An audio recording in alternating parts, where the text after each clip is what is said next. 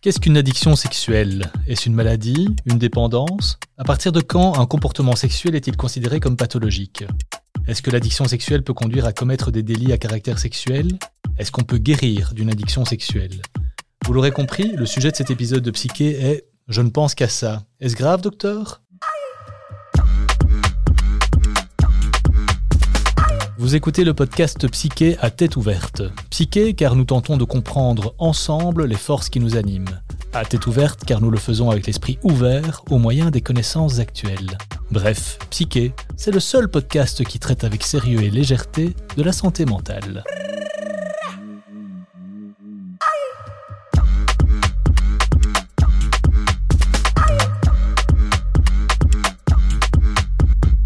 Pierre Oswald, bonjour. Bonjour. Vous êtes psychiatre et docteur en psychologie, expert judiciaire et vous enseignez à l'université.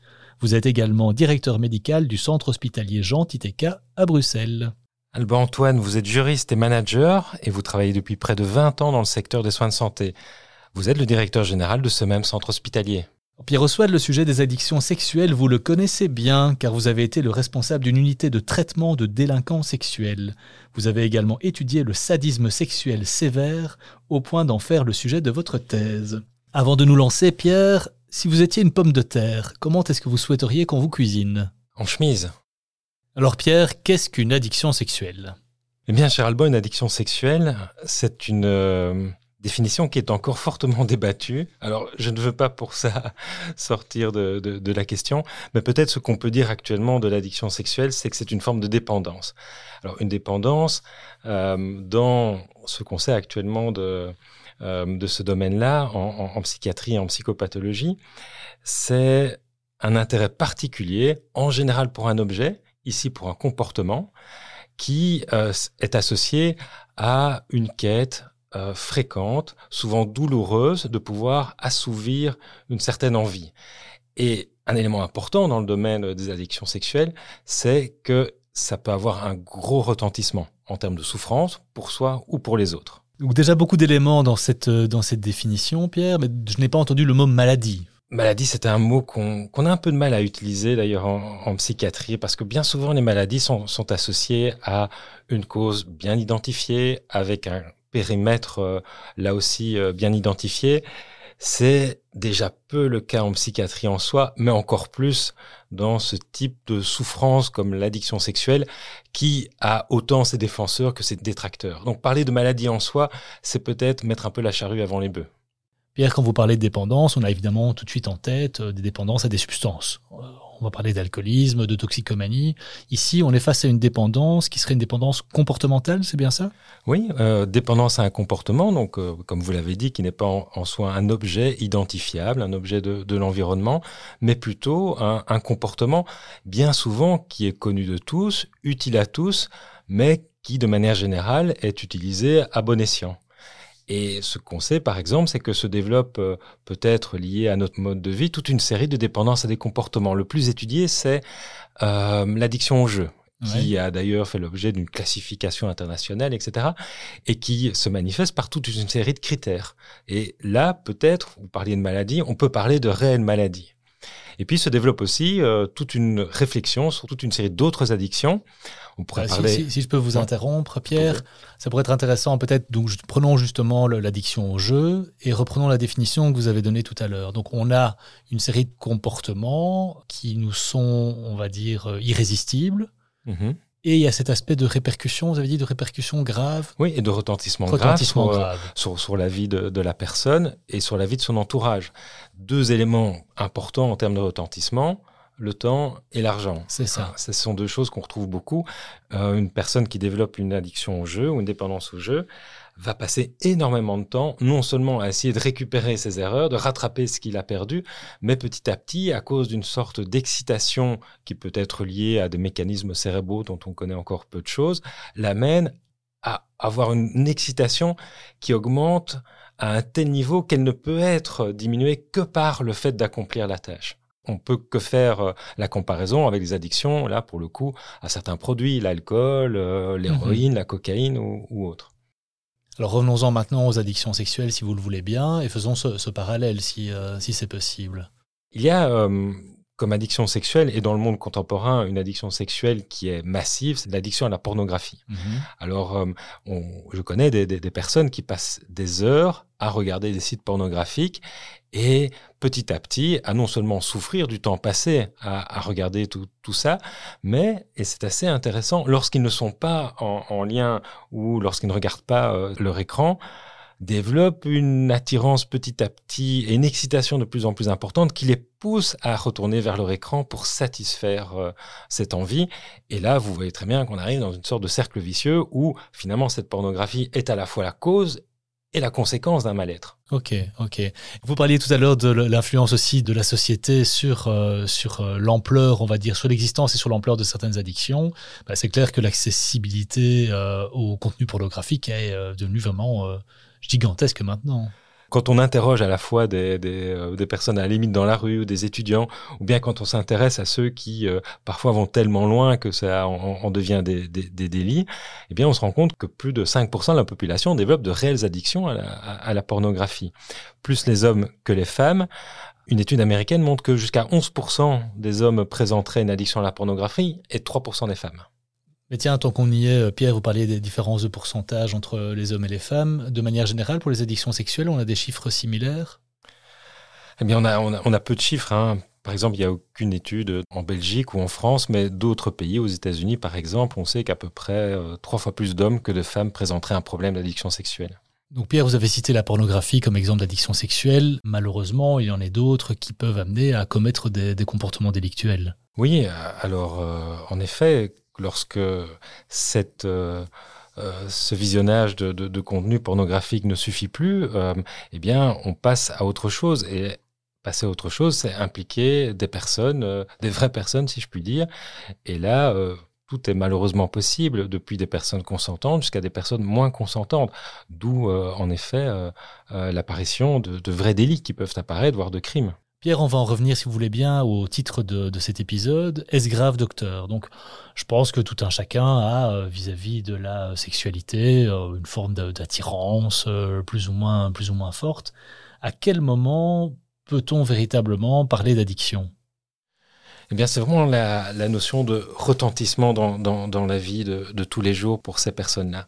C'est quand ils arrivent à pouvoir exprimer que il y a souffrance, quand ils disent ça ne va plus, quand euh, ce comportement les amène à préférer euh, s'adonner à cette addiction plutôt que de développer des choses qui ont sens pour eux, pour leur famille, ou finalement dans leur vie professionnelle ou autre, enfin bref, dans des choses qui comptent euh, pour elles, lorsque ça les empêche de faire quelque chose, et puis comme on l'a suggéré, lorsque parfois certaines personnes sont impliquées et peuvent elles-mêmes devenir des victimes. C'est ça. pour rester toujours dans cette frontière qui semble pas si facile à tracer entre euh, un comportement sexuel euh, entre guillemets acceptable et un comportement sexuel dont le retentissement euh, aurait des conséquences trop lourdes ou trop graves. évidemment, c'est la personne elle-même qui peut s'en rendre compte, mais c'est souvent l'entourage, voire même dans certains cas, ben, la justice, parce qu'un acte aurait aurait été posé. Oui, exactement. C'est même parfois euh, le job des, euh, des cliniciens, c'est le job des, médecins, c'est le, job des psys de pouvoir amener la personne à se rendre compte que l'accomplissement d'un acte sexuel, d'un acte même masturbatoire ou bien qui implique une autre personne est finalement peut-être plus la résultante de ce besoin de diminuer une souffrance que de rechercher un plaisir euh, finalement simple et, assez banal que euh, d'avoir une relation sexuelle. C'est cette nuance entre euh, diminuer une souffrance versus rechercher un plaisir, elle est passionnante. Ah oui, elle est passionnante. Et c'est tout le boulot qui est exercé par les addictologues, que ce soit vis-à-vis de comportement, on parle ici de comportement sexuel, mais aussi vis-à-vis de consommation de certains produits. C'est hyper intéressant. Donc vous parlez maintenant d'un besoin et pas d'une envie, c'est vraiment ça. C'est un besoin. Oui, c'est un besoin. C'est un besoin, et je le répète, il y a des besoins, et ça c'est peut-être de la sémantique, mais qui sont guidés par une envie. Mais lorsque le besoin sert à diminuer une souffrance, sert à pouvoir éviter de trop penser à, eh bien là, on a peut-être passé la frontière euh, du retentissement négatif. Et c'est peut-être là qu'il faut intervenir. Alors Pierre, depuis le plus jeune âge, on a toutes et tous appris à vivre avec une certaine forme de, frustration. Qu'est-ce qui se passe en définitive dans la tête de ces addicts pour qu'elles puissent comme ça pas, s'empêcher de, poser ces actes? D'après euh, les, des recherches qui petit à petit se, se, confirment euh, par la clinique et même par la recherche, c'est un, un mélange assez subtil. Vous parlez de frustration.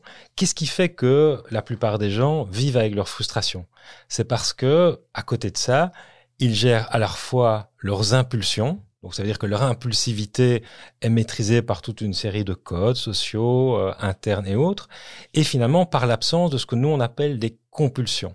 La compulsion, ce sont des comportements qu'on utilise pour contrer l'anxiété, l'angoisse, et imaginez qu'un addict sexuel, c'est quelqu'un qui, comme nous tous, a dû et vit avec des frustrations, mais d'un autre côté, il a du mal à gérer son impulsivité, et par ailleurs, il a une telle souffrance qu'il en vient à avoir aussi des compulsions.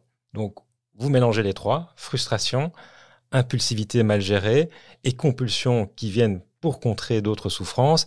Et là, vous faites un cocktail qui peut mener assez fréquemment dans des comportements de type addictif. Donc Pierre, impulsivité et compulsion sont deux choses différentes. Oui, tout à fait, ce sont deux choses différentes. Alors ce sont des, des mots qui évidemment dans le langage commun peuvent à certains égards être similaires.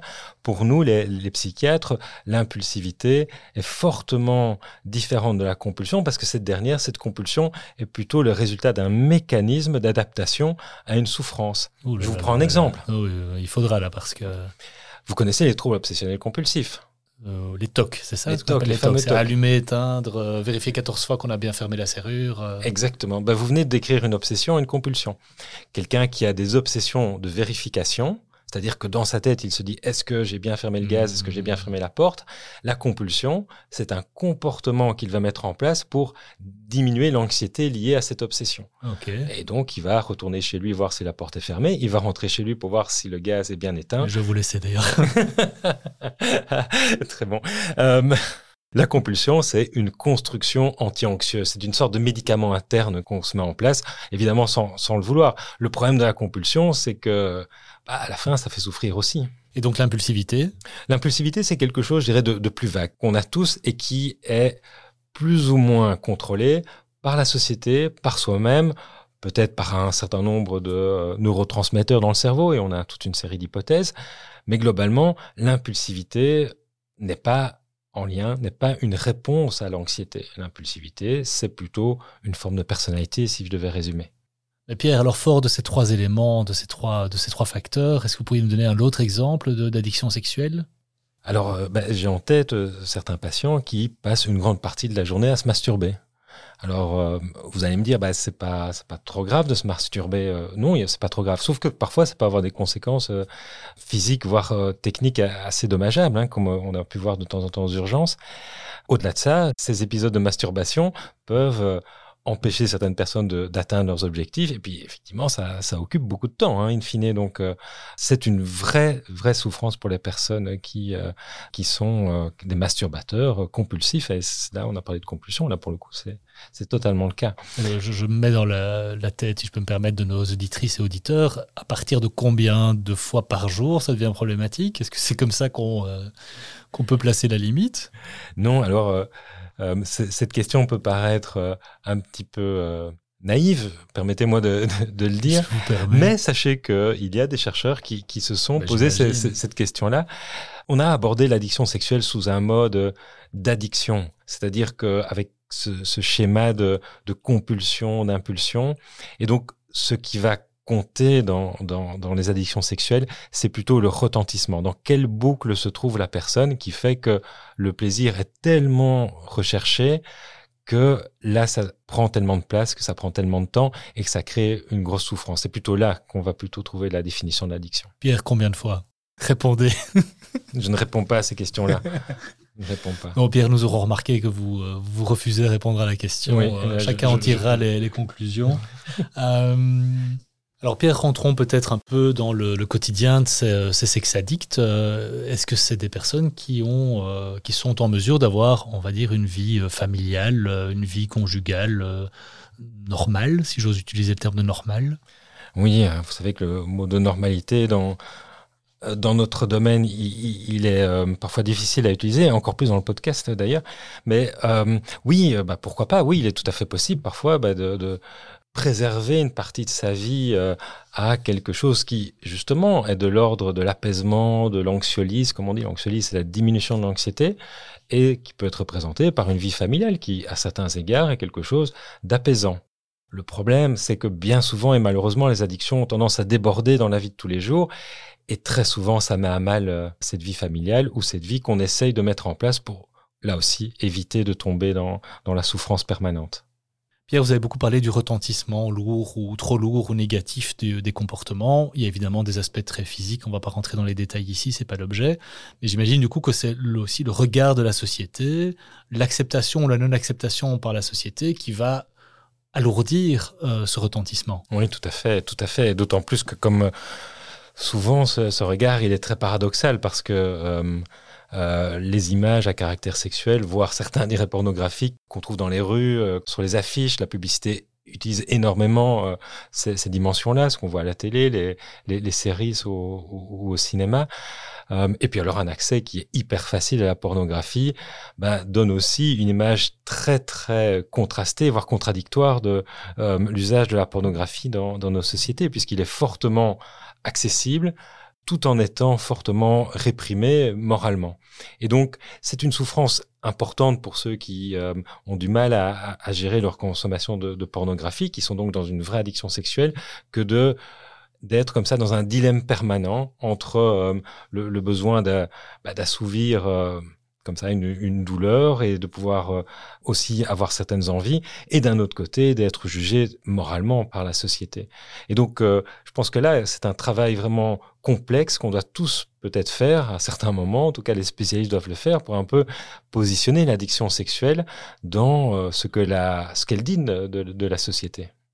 Donc à l'inverse, j'imagine que au travers des décennies, cette notion a également évolué? Est-ce qu'il y a des comportements qui aujourd'hui sont euh, considérés comme étant totalement acceptables au sens qu'ils n'ont pas ce retentissement négatif, mais qui auparavant étaient considérés comme étant des comportements sexuels euh, problématiques, voire pathologiques? Oui, alors là, il y a, une histoire, ça vaudrait 5 à 10 podcasts. Hein. Peut-être un élément, c'est que l'addiction sexuelle ne suscite de l'intérêt que depuis 10, 15 ou, 20 ans. On a très peu de recherches euh, là-dessus.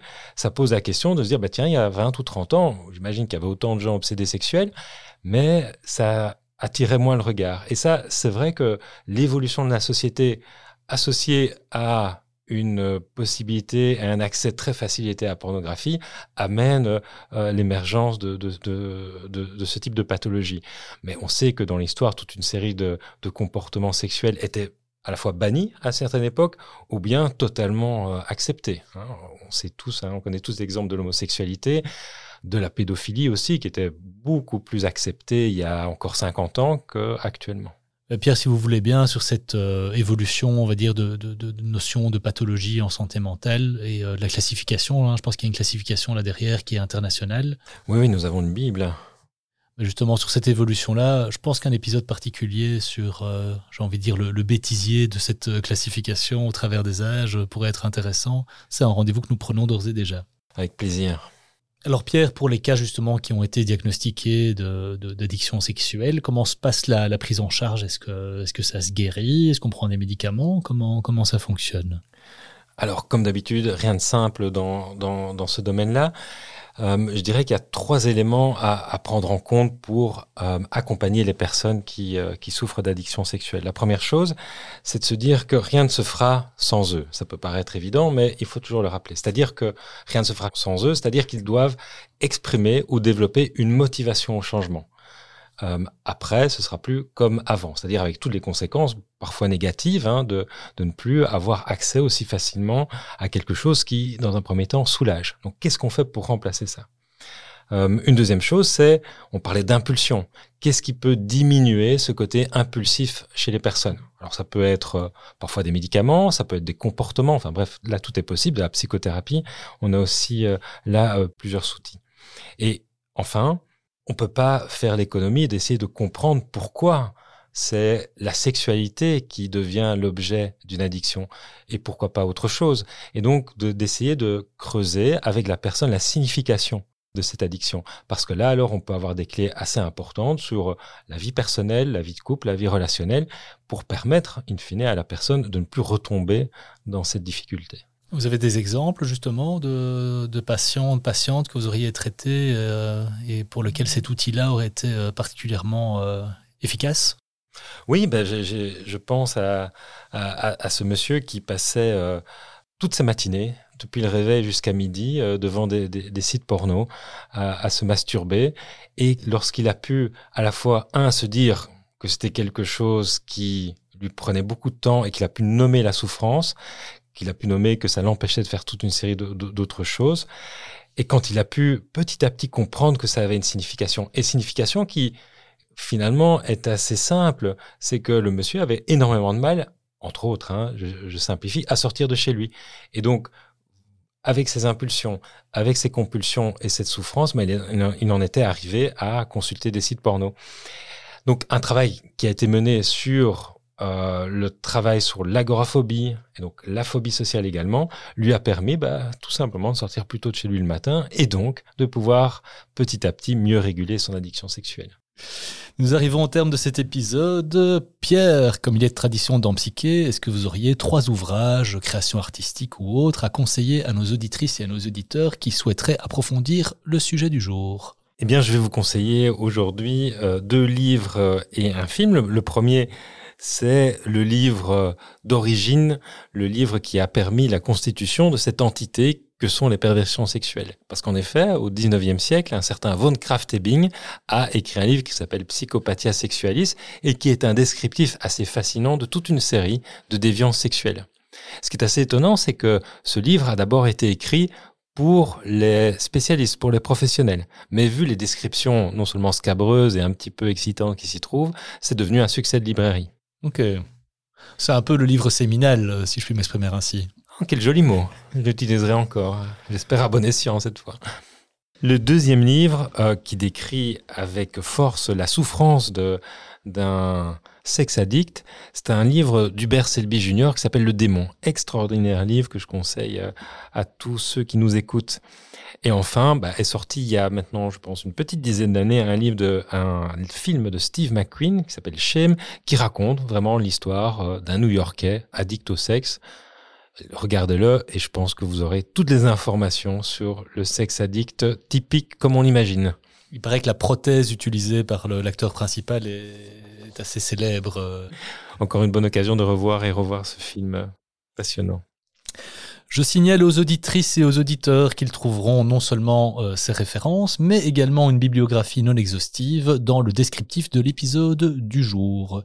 Si vous souhaitez nous proposer des thèmes, rien de plus facile, une seule adresse, info at psyche.be, info at psyche.be, P-S-Y-K-E. Avant de nous quitter, Pierre, pourriez-vous lever un coin du voile sur notre prochain épisode? Euh, nous parlerons d'un lieu que nous connaissons bien, c'est l'hôpital psychiatrique, et de ses représentations au cinéma et dans les séries. Et on verra que ces œuvres disent beaucoup de notre rapport à la santé mentale. Le rendez-vous est pris. Merci à toutes et à tous pour votre écoute, et n'oubliez pas, envers et contre tout, gardez la tête ouverte.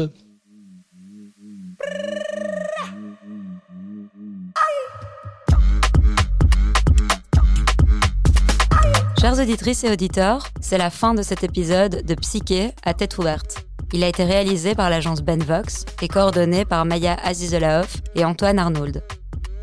Si vous avez aimé, vous pouvez liker et partager. Vous pouvez aussi nous envoyer vos propositions de thèmes à l'adresse info at psyché.be. Nous vous remercions pour votre écoute et on vous donne rendez-vous pour le prochain épisode dans deux semaines, jour pour jour.